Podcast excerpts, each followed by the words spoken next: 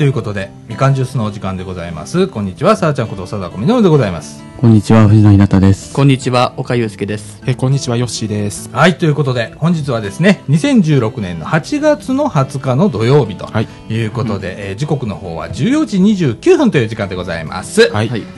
やっぱ暑い。暑いですね。毎週同じこと言ってるけど、あのさ、今日さ、最高気温？最高気温はい38度ですね。8ですうわもう、もうちょっとで40度だよ。40度です。あの、間違いなくあの、家の中とかさ、クーラーとか何もしてなかったら40度いってるもんね。はい。普通に。もうなんかだから最近なんか体の調子が悪いのか外が暑すぎるのかよくわからないことってありますよ。はい。うんどっちだみたいな。もう体温より暑いんで。本当にね。あの、外がやっぱ家危険なのさ。そうなんですかあの、クーラー故障したまんまの状態で、あの、リビングとかね。今仕事部屋以外はもうあの、うんクーラーない生活を、えー相変わらずしてるんですけど、はい昨日ね、ちょうどあの、うちのかみさんがお休みでね、はい。一日家にいたの。はい。で、かみさんがもう頭煮えくり返ってたからね。どういう風にです動けんねー暑いとかっつってはい。言って、もうバテてた。だからそれも、ちょっと体調悪くすると思いますよ。危険、危険ですよ。ほうん。んまに。あのー、最近はあの、あの熱射病とか日射病が部屋の中でも。そうやね。本当わかるんだよね、う午前中はまだいいんだけど、もう11時ぐらいからどんどん上がり出して、で、1時ぐらいになったら、もう、もう無理無理無理無理みたいな形で。1時、2時あたりがピークですピよね。ークですもんうんね。ピークだね、で、これが、日が傾いて日があの沈むまではい。うん。暑さが続いて、うんで、あの、ねその後もちょっと熱がこもるんで、うん、もうちょっと時間は暑いんですよ。時間経たないと涼しくなあのらない。夜になってからすぐだとまだ暗いけど暑い。暑い。うん。うんムシムシするみたいな感じですね。昨日ね、はい。うちの家でね、はい。あの夜、何度あんだろうっつって、はい。でうちね、あの気温計、はい。温度計、はい。が2つあるのね。どっちもデジタルなんだけど、はい。それを2つ、部屋の両端にこううん。対角線上に置いてて、うん。で見たらさ、うん。あの朝まではい。30度切らなかった。あっつっとかって言って、であの昼間はね、本当38度とか家の中でね、だったのね。うん。で、そこからまあ、9時ぐらいかな、晩の。はい。31度に突入して、そこでピタッと止まって、うん31度でずーっと朝まで。あうん。あの、寝苦しい夜って言ったら大体25度あ。以上25って度以上。以上言われる。うん熱帯夜って言われるやつねうん。はるかに越してんじゃん。超えてますね。寝苦しいところじゃねえ、寝れねえよみたいな、うんえー感じでね。うん今もうアイスの、ね、寝るときには、うん。えー保冷剤とアイスの。保冷剤と。あうーん。いい加減変えようと、クーラー。何を我慢してんだ、この夫婦みたいな。いやもうなんか最近はクーラー、もうもう買いなさいっていう方向になってますそうやからね。な。ほんまに、あの、昔はさ、ちょっと控えましょうみたいな。控えましょうみたいなことね、言ってたけど、うん今、そんなことないよね。うんあの、無理せんしない範囲でクーラーをどんどん使いましょうみたいな。ねああ、本当。いつからだ、こんなに暑くなったの？いつからなんでしょうね。間違いなく、気温上がってるよね、毎年。うん。ねあんまり昔はこんなことなかったですもんね。なかったよな、うんこんなに暑くなることなかったよね。なんか30、35度でも珍しいぐらいですもんね。そうやな。いや、これおと、恐ろしい話だぜ。恐ろしい話 れ恐ろしい話だぜ。うん体温上回っちゃうんだもんね。そうです。ね。うん。いや、そんな感じで。はいえーっと、暑い中、はい。今週も頑張ってまいります。今週も。はい。はいえーっと、今週はね、はい日本撮りということで。ですね もう大変ですよ。はいえーいろいろと。はい。えーそんな感じで頑張ってまいりましょう。はいはいということで、みかんジュース、この放送は NPO 法人三島コミュニティアクションネットワークみかんの提供でお送りいたします。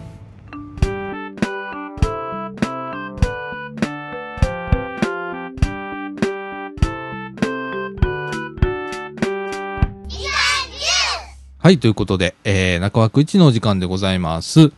あれ？なんか、いつもと声違うくね？なんて、えー、思った方、正解。えー、ちょっとあのーこの部分、中枠1だけね、えー、別撮りで、えー、さだちゃんの、えー、自宅の、仕事場から、あお送りをしたいと思います。はい。えー、久々のなんか、一人喋りなんですけれども、おなんか、みかん屋さんのね、日常とか、そんな話、なかなか最近できなかったじゃないですか。昔はよくやってたんですけれどもね、えー、最近のちょっと日常について、えー、ちょっとレポートをしたいと思います。はい。えー、最近ね、みかん屋さん、えー、土曜日、あのおじいさんおばあさんがね、いっぱい来てくれてて、えー、1階のね、駄菓子屋のスペースにですね、えー、皆さん 集まって、えー、世間話をしてるでございますよ。はい。あのーここ数ヶ月その人数が、あ増えましてね、えー、今日はね、5、6人いらっしゃいましたね。はい。いや、本当あのー今ね、店番していただいてる方、ね、地域の方なんですけれども、いや、本当にいろんな方に声かけていただいて、で、そういう方が、まあ、集まって、で、井戸端会議を しているわけなんですけれども。ねえ、駄菓子屋さんですよ。ねえ。で、最近ね、なんかあの、コーヒーが出たりね、ネスカフェのコーヒー。最近なんか、バリスタとかなんか機械あるじゃないですか。あれ今ね、みかん屋さんあるんですよ。で、その、おお結構美味しいね、コーヒーが、あいただけたりするんで、えー皆さん集まってね、そういうお茶だとかコーヒーとか飲みながら、えー皆さん盛り上がってるわけなんですけれどもね。えー当然駄菓子屋さんですからそこに子供もやってくるわけですね。えーここでね、やっぱり面白い化学反応が生まれるわけなんですよ。えー子供たち、ね、あの、おじいちゃんおばあちゃん、あの、パッと見たときに、あの意外とね、あの、気軽にこう喋りかけたりするんだよね。おばあちゃん、こんな、ここんなお菓子あるよとかね。これ美味しいんですよとかね。本当にね、フランクにね、結構ね、喋ってくれるのね。で、えー、おじいちゃんおばあちゃんもね、子供たちが来たら、あー、なんて言って、あの、声かけたりだとか、ね、えー喋りかけたりだとか、するわけなんですけれども、なんかね、近年ね、そういう場が少なくなったというか、あまり見かけないじゃないですか。ねえ、下手するとさ、路上でさ、こんにちは、なんて声かけてちょっと喋ろうもんなら通報されたりなんかして、不審者情報みたいな感じになったりするような時代じゃないですか。その中でね、まあ、みかん屋さんみたいなところでね、皆さん、あのー子供たちと、ね、えーご高齢の方のおじいちゃんおばあちゃんがね、えーこう会話をしたりだとか、結構盛り上がったりとかしてたりするんですよね。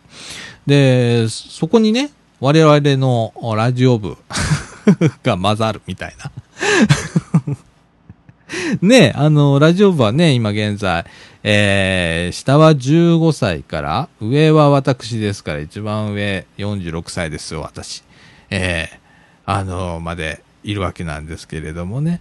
えーそういう方もね、我々もおじいちゃんおばあちゃんとこう喋ったりだとか、意外とあの、うちのラジオ部の面々、おじいちゃんおばあちゃんと喋るの好きな子がいたりだとか、私もあの、割とこう、おじいちゃんおばあちゃんと喋るのが全然 苦にならないというか、どちらかというと好きな方なので、えーおじいちゃんおばあちゃんと喋って、ああ、そうなの？みたいな感じだとか、あとね、たまに怒られたりだとかね、えーあんたダメよ、もうまだ若いんだからしっかりしなきゃだとかさ、そんな弱音、弱い、弱音を吐いちゃダメよ、みたいなこと言われたりだとかして、ああ、そうですか、みたいな、ね、会話をしたりだとか、あの、非常にね、でもね、そういう、こう、空間がね、えー、面白いなーなんて思って、まあ、貴重だしね。で、大切にしなきゃいけないなーなんて、あの、つくづく思ってるわけなんですけれどもね。はい。あの、来ていただいてる、あの、子供たちも、それから、あおじいちゃんおばあちゃんも、まあ、言ったら地域の方なんですけれどもね。そういう方がね、えー気軽にこう、パッと来て、ね、子供たちでもあの、駄菓子買いに来る子供だけじゃないですよ。ね、なんか、えーパッと入ってきて、何するわけでもなく、ポンと座って、おじいちゃんおばあちゃんと喋って、じゃあ、じゃあね、みたいなやって帰っていくとか、そういう、そういう空間っていうのがね、非常にあの面白くて、うん、貴重だなとかって思ったりするんですけれどもね。あのー今、ポロロロンってなりましたね。うちのパソコンですね。はい。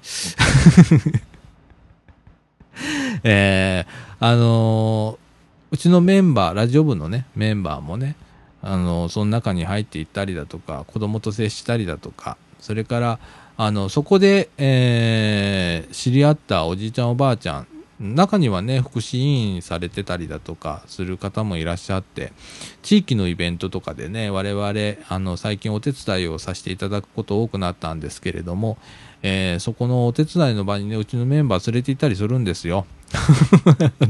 最近ね、あの、ラジオ部のメンバー、半ば強引に、あのー地域のイベントだとか、まあ、みかんが主催するイベントもそうなんです、そうですし、それから福祉委員会さんが得られる、最近だったら、あの、福祉子ども祭りなんていうのありましたけれどもね、そういうようなところでもね、あのーみんなで手伝いに行くぞつって、みんな半ば強制的に連れて行ったりするんですけれども、あの、行ったらね、本当にあ温かく迎えてくれて、ああ、手伝いに来てくれたのとかっつって、声かけてくれたりだとかするんですね。で、そういったの、機会を作っていくっていうのも、まあ、ラジオ部の一つの、えー役目なのかななんて思って最近、うん、ここ1年、2年ぐらいで始めたことなのかな。えーあの、いろんな場に、えーラジオ部の面々を連れていくことにしているんですけれどもね。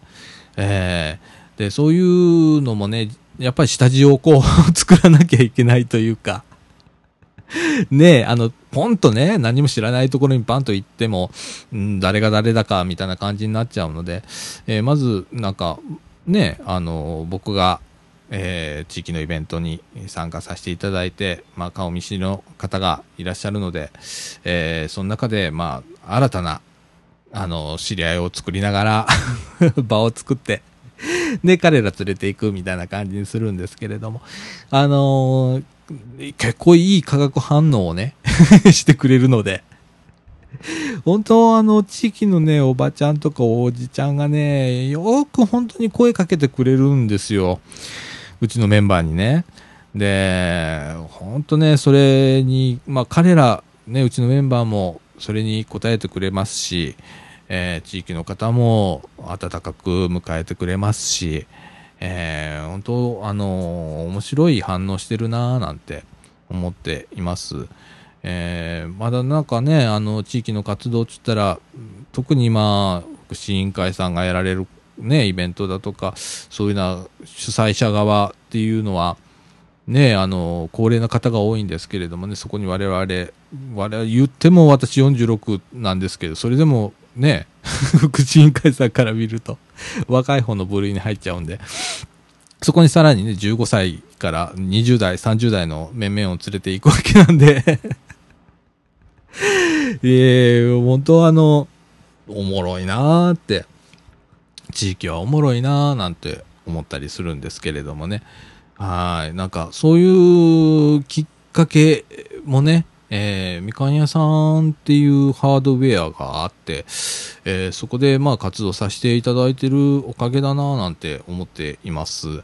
はい。えーこういうね、え活動を、ちょっとラジオ部は、ラジオだけを発信するっていう形だったんですね。この、うんと、5年、5年半ぐらい今やってるんですけれども、えー、まあ大体まあラジオこう集まって、ラジオ収録して、ね、あとだべって、解散みたいな感じだったんですけれども、えーまあ、最近ちょっとね、形を変えて、まあ、いろんなところにも出ていきましょうだとか、我々自身がまあなんかをしましょうだとかっていうことに、えー少しずつ傾いてきてます。えー地域に参加するっていうことが、やっとですよ。本当に、えーこの5年 以上かかりましたけれども。ねあの、多分ね、僕じゃなくって、もっと他の方がね、ラジオ部をやってたら、もっと早く こういうことが進んでるんだと思うんですけれども。えー、まあ本当に、あの、不吉祥なんで、歩みは遅いですけれども、えー少しずつ少しずつ、あの、できることを増やしながら、あやってるわけなんでございます。はい。えー、本当あの、みかん屋さんね、あのー一時期はね、なんか平日ほとんど開店せずと、閉まったまんまみたいな感じの時もあったんですけれどもね、えーあのー最近ね、本当はあの地域の方があ開けてくれるようになりまして、えーなかなかね、もう店番っていうのはね、ボランティアでもやっていただいてるんですけれども、なかなかもうなり手があいてくれない中で、本当最近、えー週に3日4日は開くようになりました。本当ありがたいことでございます。そこにまたうちのメンバーが 収録日以外の日にひょこんとやってくるみたいな、えーこともあるそうで、えー本当それはそれでね、居場所となるんでありがたいななんて思っています。はい。あの、こういう場所をね、えーちょっと大切にしながら、えーさらに、まあ、できることを増やしたりだとか、それから、まあ、居場所っていうのが今問われてたりするんですけれどもね、あの、年齢問わずね、いろんな方が、あの、居場所としてとか、逃げ場所として、えー活用できる場が、みかん屋さんにできればな、なんて、えー思っております。はい。えー今ね、地域のワークショップっていうのが、あ行われておりまして、えーみかん屋さんどうするべかみたいな議論に今後なっていくと思うんですけれども、えー、ね。皆さん、あの、いろんなアイディアあったら、どんどんこのワークショップで、えー出していただければな、なんて思っています。はい。ねえ。あの、なかなかないんでね、こんな場。ねえ。で、あの、まだまだね、えー平日空いてない日があるんです。で、えーできればですね、えーみかん屋さんのお店番のボランティア、あまだまだ募っておりますので、えーできればですね、みかんの事務局の方へ、えーお問い合わせをしていただいたりして、えご協力、ご協力いただける方はね、えー手挙げてください。本当にお願いいたします。面白い空間なんでね、えー皆さんでそういう、何ができるかっていうのもね、これから、えーいろんなことをこうチャレンジしながら、ね、駄菓子屋さんだけじゃなくって、とか、えーもうカフェやったらいいんじゃないかと、だとかね、えーいろんな案が、もう今も、今でも出てきてますんでね、えー一緒に作り上げていけたらな、なんて思っています。はい。えーそんな感じでね、えー今日は、なんか、一人で喋るって、久々なんだけど、難しいね、本当にね。えーいやー、話が続かないというか、自分のこの話力のなさ、下手くそっていうのが、えー露呈をしてしまう。一人喋りでございます。はい。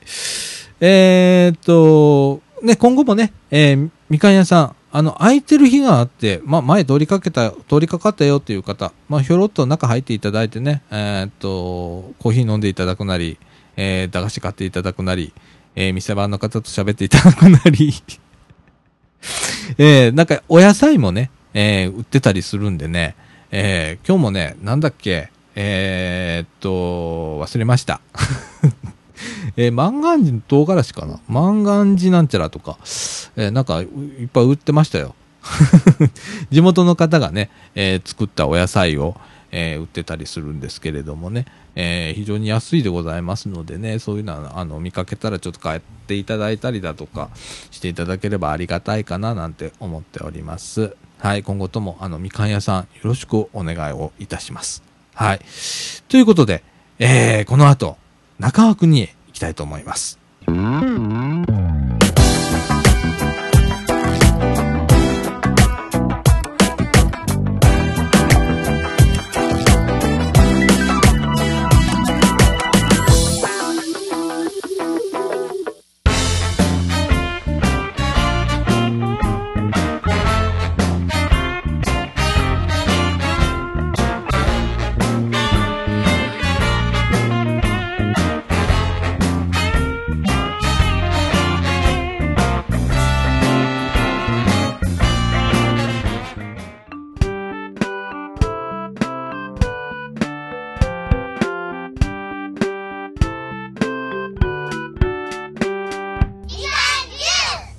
はい、ということで、はい中枠2位のお時間でございます。はい。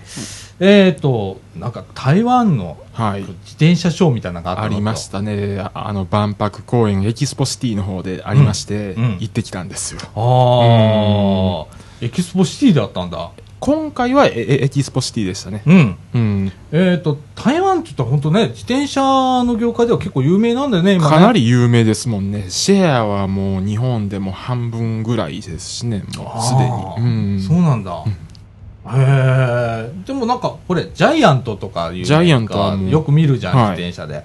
あれ、台湾のメーカーあれも台湾の。のメーカーで。なんか最初は、最初はうなぎの養殖から始まったんですよ、ジャイアントって。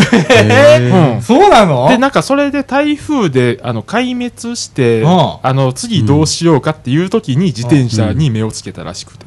へーそっから、ああなったらしいですね。初めて聞いた。うん。うん。なんで自自転車だったんだろうね。何？なんか、アメリカで当時なんか、うん自転車ブームみたいなんがあって、それで、あよし、これだっていうような。ああ、そうなんや。で、今これ、普通にジャイアントって言ったらさ、もう有名ですもんね。有名なメーカーになっちゃってさ、ね、日本でも見るもんね、普通に。はい、乗ってます。ジャイアント。よし、ね、最近はい買い替えて、うんジャイアントの自転車乗ってるもんね、ね。今ね。うんああ。いや、あのーさっきパンフレットをちょっと見せてもらったらね、あの、スポーツ車に限らずね、うんいろんなタイプの自転車、そうですね。あ電ー動の自転車とかもありますしうん、車椅子の方もありますね。介護者。ああ、なんかここら辺になると、なんか日本がこう、うんお得意な分野のような気がするんだけどね。気がするんですけどね。ね、台湾もうんこう、またちょっと形がね、ち形が、ょっと変わってる形で、うん。まあ用途がちょっとまた違うのかななんて思って見てたんだけど、折りたたみができたりね。おおお折りたたみで、あの、すごい、あの、な車にもの、あの、乗せられるぐらい、そこがすごいよねう。ん介護用のね、あのうん電動自転車みたいな感じでね、あの、そんなんで自転車詰めたらさ、うん。またそこからどっか行こうかみたいなことできるもんね。そうなんですよ。ううんん。お買い物の先でそういうの乗るだからそういうのも、ああの、どんだけ畳めて、どんだけ小さくなるかっていうのも実現してましたし、あーあ、すごいね、今ね。すごいですね。台湾うね。んああ。あとは本当なんかね、すごいこう、洒落た形の自転車だとかね。あの、お見せできないのがなかなかこう、難しいとこななんんだけど。かでもこのあの電動自転車はなんか芸能人が最近乗っててそれでなんか週刊誌にも取り上げられたっていう、ああ、そう。なんか BSV っていう自転車があってね。うん。で、えっと、何？これは電動アシスト自転車なんだけど、電動アシストですねめちゃくちゃかっこいいのさ、こう見てたらね。これ街中走ってたらちょっとかっこいいよね。かっこいいですね、うん。あの、電動アシスト自転車なんだけど、うん。スポーツサイクルみたいな感じの。なんか電動アシストってなんかあののママチャリのイメージなんですけどね。なあ、日本ではそんな感じなんだけど、うん。日本では。あの、すっごいスマートに作ってて、でね、何がびっくりしたかって言ったらさ、はい。まあ、1回充電したらさ、60キロから85キロの、うん。えー巡航距離があると。そうですね。へええ。えのでさっきあの吉に聞いてみた、日本のこう電動サイクルってどれぐらいなのっつったら。もう10キロかまあせいぜい20キロまで。ですね。あだからそんだけなんですね。らしいのよ。そうそう。ということはね、えっ、と、ちょっとお買い物行くぐらいの用途だよね。駅までだとかさ。もう本当に近場しか無理。近場しか無理なんですよ。ねうん いや、その中でこの60キロから85キロの巡航距離っていうのは、うんすごいじゃないまあ、ですか。ここから京都とか大阪行くよ行っても往復でき大丈夫っていう、うん。余裕ですね。80キロなら。うん。本当だ。余裕です。うん。で、さらに日本初となるスマートフォンとの連携アプリケーションシステムを搭載。はい。最近はそっちも進んでるんですよ台湾の。はあなんか専用アプリによるマップ機能や走行データの記録などうん取ってると。だから最近あのスマートフォンでも健康のアプリってありますよね、うはいはいん。うんもうもうなんかそれと連携したりとかもなんかしてるみたいでありますね。ああ。本当なんか車と大差なくなってきたというか、うん。まあ車にはカーナビっていうのカがあってね。ますしね、ね、なんかそういう領域のものが自転車にどんどん取り込まれてきてて。て、まあ僕もね、最近ちょっと調べてるのがあって、あの自転車にさ、スマホを取り付けるアダプターみたいなのが売ってて、うん。うんあ。あ。で、そのメーカーがアプリを出してて、はい。はい。で、自転車のモニターをこうしながらだとかっていうようなの出てるのね。で、あ、そういう時代来たか、つって。そういう時代ですね、ね、うん。あの、Google マップと連携してみたいな。あ、なんかありますね。ね、あの中には標高、標高とか高さありますね。うん、自転車だとアップダウンっていうのが非常に重要になってくるみたあいうん。ーそうですよね、上り下り。で、で、この先坂がある。延々と坂がありますよ、みたいな。教えてくれるんですか、うん。すごいですね。でんねんなんかさ、山を輪切りにしたようなマップが出てきて、あ ガーッと上がっていくねんけそど、あなんかこう、グラフみたいな感じ。うん。出てくんね、うん。俺も多分それ見た時点で登らねえ。帰ろうとかって思ってたんだけど。いやそういうね時代になってきたよね、うん。なってきましたね、ほんまに。ね自転車もすごくなってきてんだね、うん。最近ね。ーうん。カーナビ自体すごい存在でしたから、うん。昔そうだね、珍しかったですねそういう車ね昔、そうですよね。おじさんの頃なかったからね。はい。カーナビっていうのはなかったみたいなはい、あのうちのおお父さんやおじさんがよく言ってくれるんですけど、はい。昔はあんなあのええもんはなかったんやぞ。あカーナビのことですけどうん。うん。ねそのそういったものがなかったからなんか本屋さん行ってなんか大きい地図？そうそうそうそうあれを買って道路地図って乗ってそれでペロペロめくったって、うん。うん、ちょっと大きめのやつ買ったりね。ありますもんね。うん、うん。あああんな車に必ず積んでたよ。積んでます。うん。今積んでないもんね。今でもたまに積んでる人いますよ。はいやっぱりこだわりがある方いらっしゃいますからね、うちやっぱカーナビがついた車乗り出してから、あの地図を買うことがなくなったね。まあ、あれ楽しいんだよ。あわわかります、うん。道路地図わかります。また独特な表独現。特のね。うん。わかりますね。よくあのー車乗った時に子供の頃ね、うん。であのどっかお出かけする時にそれを車からこうこっそりね。こっそり。うん。こっそり持ち出して家でこうやって見てたけどね、うん。で俺書いちゃうのよそこへ。なんかいろ い。ろで怒られたりはいはいはいはい。してたあれ、面白いですね、あれ。ううん。んねあと、うん。えっと折りたたみ式自転車。あ折りたたみ。折りたためるやつですうね。ん。これもすごいね。ストストライダーかなこれ、はい。っなんかかっこいいです。ていう自転車があって三角形。うん。で、あのー台湾は電車の中でも自転車持ち込めたりするんで、普通、あります、あります。そうなんや。そうなんですよ。はあ。日本でも折りたたみ自転車じゃなくてその普通の、あのーマウンテンバイクとか、そういうニューママチャリとか、うん。もうあの自転車で、なんか料金ちょっと払えば、うん。あああの乗れるんですよ、電車に。ああいいねうんそういう文化があんだね。うん。自転車文化みたいなのがちゃんまあ、とねじそういう自転車文化って韓国も、ん。うんあってあって自転車の車両とか専用乗れる車両とかあったりして、あうん。あいいよね。なんか地方行ったらねたまにうんあったりするんじゃん。日本ではありますね。ね。えうん。ありますね、うん。地元の方がちょっとねちょっとこうあのーはい。お買い物行ったりだとかあってね。だからちょっと話からそれるんですけど、ああのこの前ソウル行った時に、うんあのの自転車担いで駅の中入ってくる人がおって。はあ。ソウルの駅で。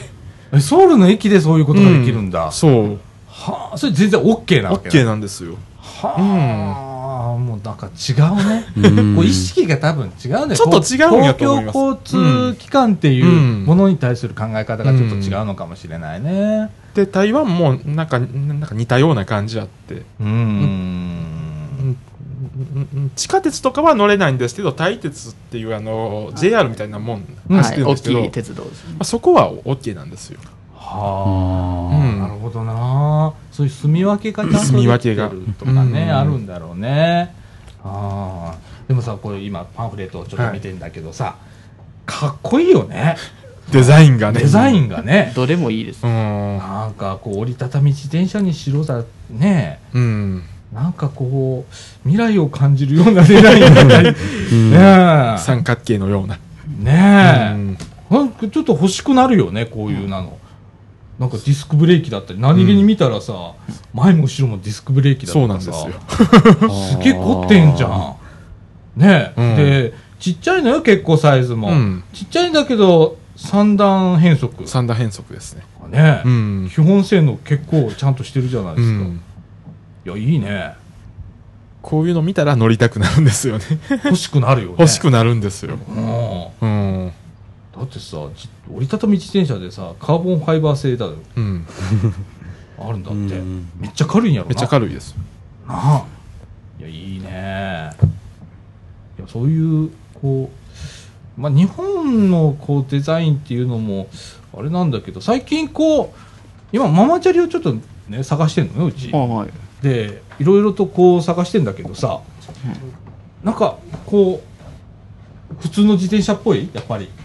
デザインがちょっといまいちみたいあなーそうですよね、前になんかカゴちょっとみたいななんかあるかみたいな感じ。ですこんな感じ、これ今パンフレットをちょっと見てるんですよ。こうん。こここまで畳めるんです。よ。えー、すごい。うん。かなりちっちゃく、ンパクトに、コンパクトに。ねえ。うん。ああ畳めるんだ。はすごいあ。むっちゃ違いますね、うん。でこれこれ今折りたたみ自転車のパンフレットちょっと見てんだけどさ、はめちゃくちゃちっちゃくなんねんけど、これって輪行ってあの持ち込みできるよね電車に。持ち込めますよ。なあ、ん。日本でも持ち込める日よな、本でもできます、はいできます。このサイズ。うん、このサイズなら。う。うん。ん。ちゃんとあの袋に入れや。袋に入れて。別にあのうん。ちょっとお金、うん。ねえ。あとあのえーっとうちねあのみかんではベロタクシーって前やってるんだけど、えーっとね、えー台湾でもねなんかうん。これはパンフレットに載ってんだけどさ、うん。前が2輪で後ろが1輪。そうですね。で前のところにねに荷物が。ね詰めるっていいう。う。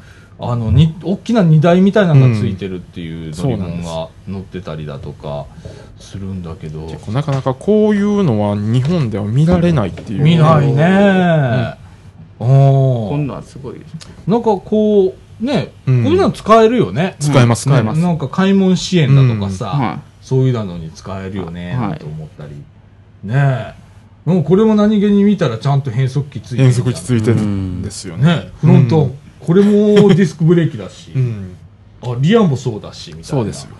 うわーすごいね。いくらぐらいするんだろうね。結構高かったです。あ結構高かった、うん。ちょっとそっち、うん。でもベロタクシーを思ったら安いもんでしょ。安いもんですね。うんその値段はしなかっあー 何台買えんねん言うぐらいのた。あれやろ。ううん。ねすごいよね。あと重量が4.7キロ。4.7キロですね。うん。いいね、こういうな。で結構ほんまに台湾は行ったら自転車がすごい多くて、うん。うん、あのー、街中で街中で借りれるんですよ。自転車レンタルサイクルみたいなのをしてて。であれああれメールアドレス登録したらうん。なんか会員番号みたいなのが出てきてそれを押したら使えるっていうのもあったりして、うん、そうなんや。うん。ほんだらなんか番号かなんかうん。くれるわけ？くれるんですされるの？メールで。うん。でそれでそれでそれで会員登録が終了でそこから使えるんですよで、乗るときはどうしたらいいんだから自動のところあああの自動のなんかあのそういうそういうそういう機械があって、うん。で会員番号を押してお金入れてうん。そしたらああのなんかああなんかあのなんか鍵が外れるからそこで使えるんですよはあ。まあ、あなたの乗る自転車はこれよ、みたいこなれよみたいな自動のあの自転車の駐輪機みたいな感じのがあってはあ。そこに。それがもうたあちこちにある。あちこちにあるんですよ。はあ。それもインフラだよね、よう考えたらね。そうなんですよ。ねえ。まあ、まあ日本でも増えてきてるけど、うんうんうん。まだ箇所が少ないなっていうのは。そうだね、例えば駅とかにね、最近増えたけど、うん、駅からちょっと外れたところとかに欲しいなと思う時がある、例えばなんかマンション、でかいマンションうん。とかあるとこころにはそういうところにステーションが1個あってとか、ねうん。あの最近だったらさあのレンタカーのカーシェアリングっていうのがねーシェアリング。ちょこちょこ出だしたけれども、うん。そんな感じですごい手軽に自転車借りれたらね、いいなと思って。う。んまあ、うん。まあうん。まあこれも交通のねあああ新しい形というのか。そうだね。ううん。ん。本当本当なんかシェアした方がいいじゃん。そうですね。使えますから、みんあとあの、路上駐車、うん。自転車の。はい、掃除の駅前でもおじ,、うん。おじちゃんがよくあの監視してんじゃん。してますね、はいねね。あれ。ああいうようなのがだいぶ減ると思うんだだいぶレンタサイクルしたらね。はい。そういう置き場がちゃんとあはいってとか、そうですよね。うんえーしたらいいなとかって思ったりするんだけどね。うん。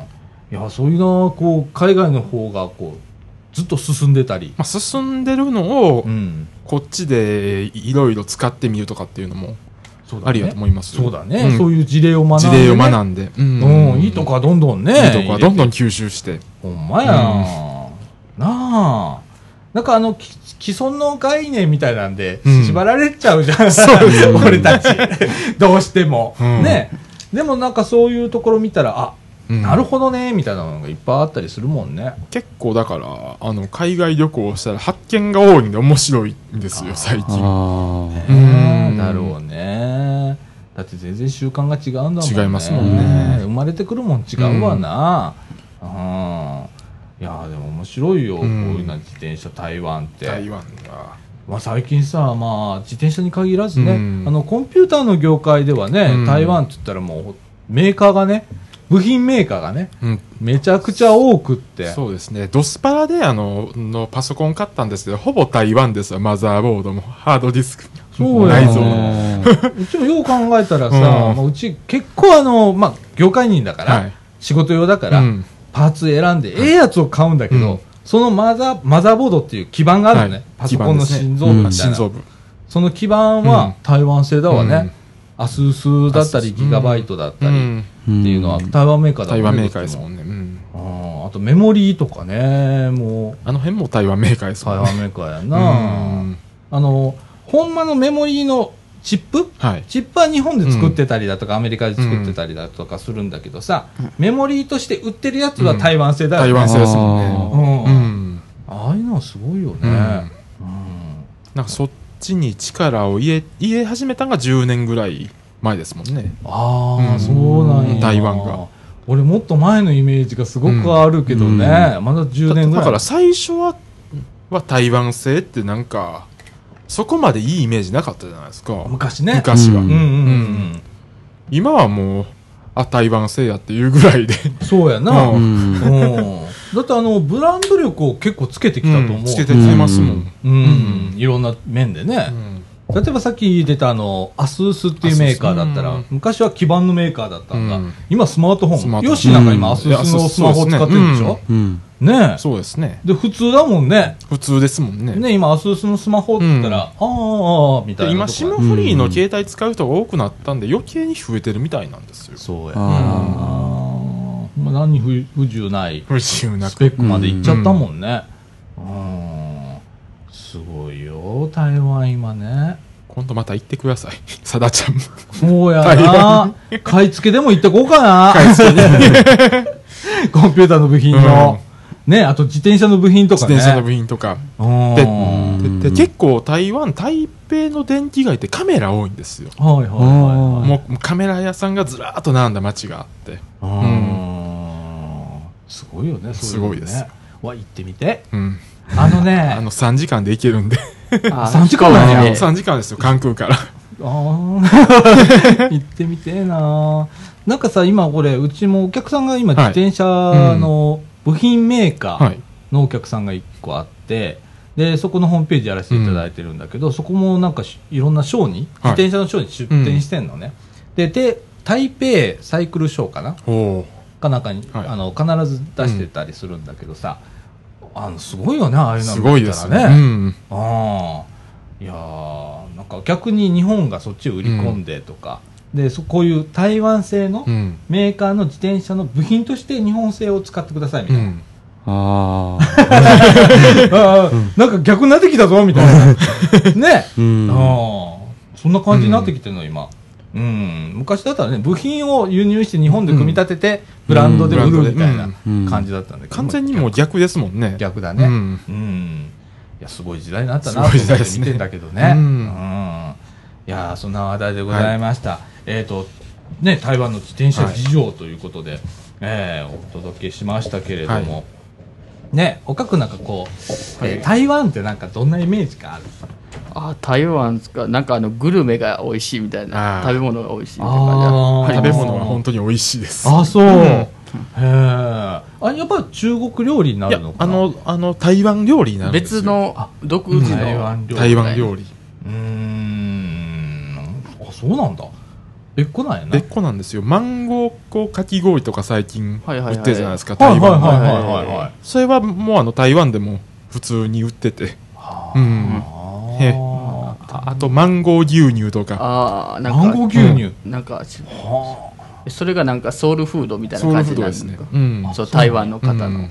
まあそうです。なんかよあ食べてらっあの普しゃるみたいな。通にあの街歩いてたらマンゴー牛乳屋さんとかありますね。マンゴー牛乳屋さんっていうのがあるんだ。マンゴー牛乳って書いててち まああの向こうの言葉なんですけど、おうん、それであのああのあななえないくらやったっけ？いくらやったっけ？700ミリリットルで、うん。あああの60元やから200円ぐらいでは売ってたりするえー、すごいうんすげえね。ちょっといい牛乳ぐらいで。ねえ。うんはあだから結。構結構食べ物ももう安いから、うん。あんまりあの使わないんですようんなるほどうんな。うんまあ行ってみて。まあ隣の国だもんね、言ってみりゃ隣ですね。ね。うん。ああ、行ってみたい行ってみたい。藤野くんはどんなイメージ持ってる？そうですね、あの、まあ、鉄道ですかね。うん。まあ、ん。そうだね。台湾といえば。さっきのあの自転車の話もありましたけど、うん。うん。う。うん。んなんか日本とは違う、そういうのあります。ななんか台湾は日本の新幹線が走ってたっけ？はいはい。そうですね。台湾高速あ鉄道。の台湾高速鉄道。つあの通称台湾新幹線。台湾新幹線、あれでは日本からは輸出あのはい日本とは違うのは会社側ののの別なんですよ、うん。あ新幹線は新幹線で。別新幹線会社みたいなのがあ会社るんだ。そうですよ。高鉄あの高速鉄高道速鉄道。っていう会社があって台湾高速鉄道高鉄っていう。高鉄。うん。台鉄あの台え台湾鉄。そうですあっちは行った在来線在来線とか。ううん。んでなんかその2つが競争してるみたいなああそうなんや。感じで。あそこが大あなるほどな。ライバルなんあですそれでもいいかもしれんわ、ううんなあ日本みたいにな新幹線引いたらさ、並行在来線は第三セクターへみたいな感じ、うん。なんか漏れなく三錆びれていきますみたいなことが。ますみたいな、いわな。ないんですよ、うん。なあ競争するんだからね、競争してるから。いい意味でね、で,あ、うん。でまた面白いとこが、うん。ああの弁当でも競争してるんですよ。鋼鉄弁当大鉄弁当。それ駅弁え駅弁ですけど。なるほどな、うん面白いね。面白いんですよそういうの面白いな、うん。別個会社にしちゃうっていう。別個会社にしてるんで、ああ、新幹線を独立させちゃいいんだよ、うん。日本逆なんだよ、在来線を独立会社しちゃうんだよな、そうなんです。三色して。う、ん。は逆にすりゃいいんだよ。そうですね、ほんまや。俺その発想なかったわ。台湾式にちょっとうん日本の会社もちょっとして。ほんまやな。儲かるところ別個にしちゃったらいいんだよ。別個にしちゃったらねなんかあの在来線もあの新幹線と並行する在来線も、その第三セクターにしたことでちょっと地元の方とかがなんか困っていらっしゃるっていうやっぱケースもあるんですよあるね。例えば料金が高くなったりだとうんか、あとなんかあねの編成がなんか短くなったっていうのがよく聞くんですよ、うん。例えばうん4両編成だったの1両うん編編成だったり2両編成だったりとか、うん。もう乗れる車両が少なくなったってことです、だから元の在来線、まあ、JR の方が良かったっていう人はまあ結構多く、まあ、いらっしゃるそうですね。うん。うん。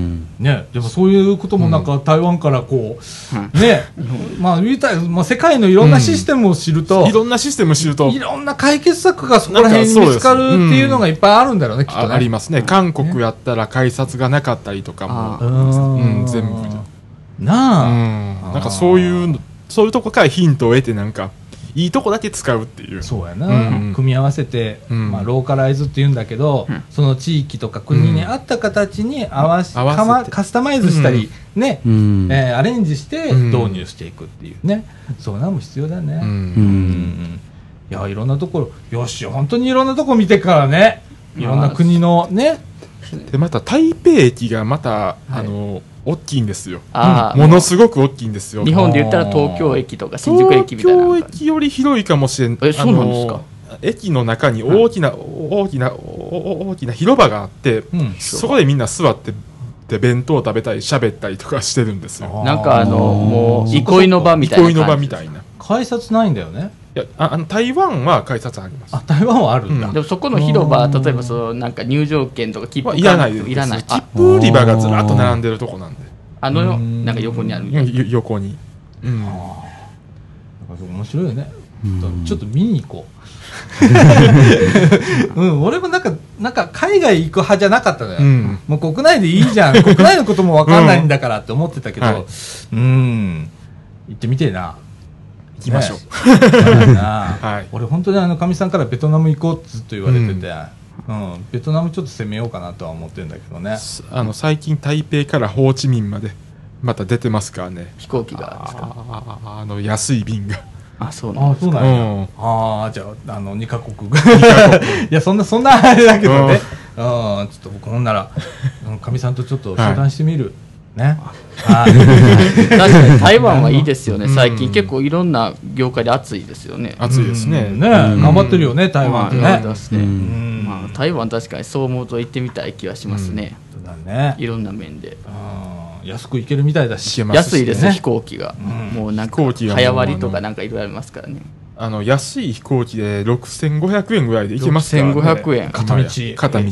6500円、じゃあ1万3000で円往復で帰っても1万3000 1万3000円 うん。もう東京まで新幹線乗るより安いぐらいそうなんですかよ。いつもそれでくらあの比べてしまうんですよ。新幹線片道より安いかと大阪東京間の。本当あのー料金面ではそれぐらいね、うん。縮まってきてるんでね、うん。えー皆さんあの台湾、はい、はい。そうね。いいですね。これから。フューチャーでございます。フューチャーです。はい。はい、えー、とそんな感じでこの後エンディングへ行きたいと思います。エンディングはいはい、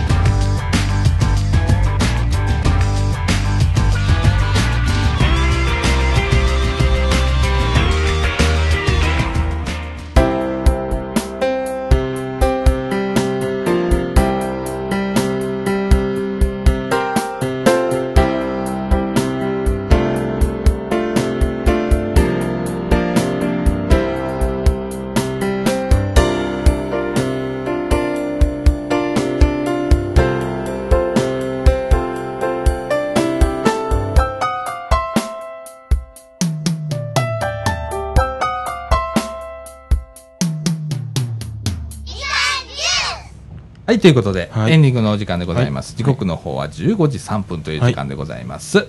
え、本日2本撮りということで、あともう1本、はい。撮りますでございます。はい。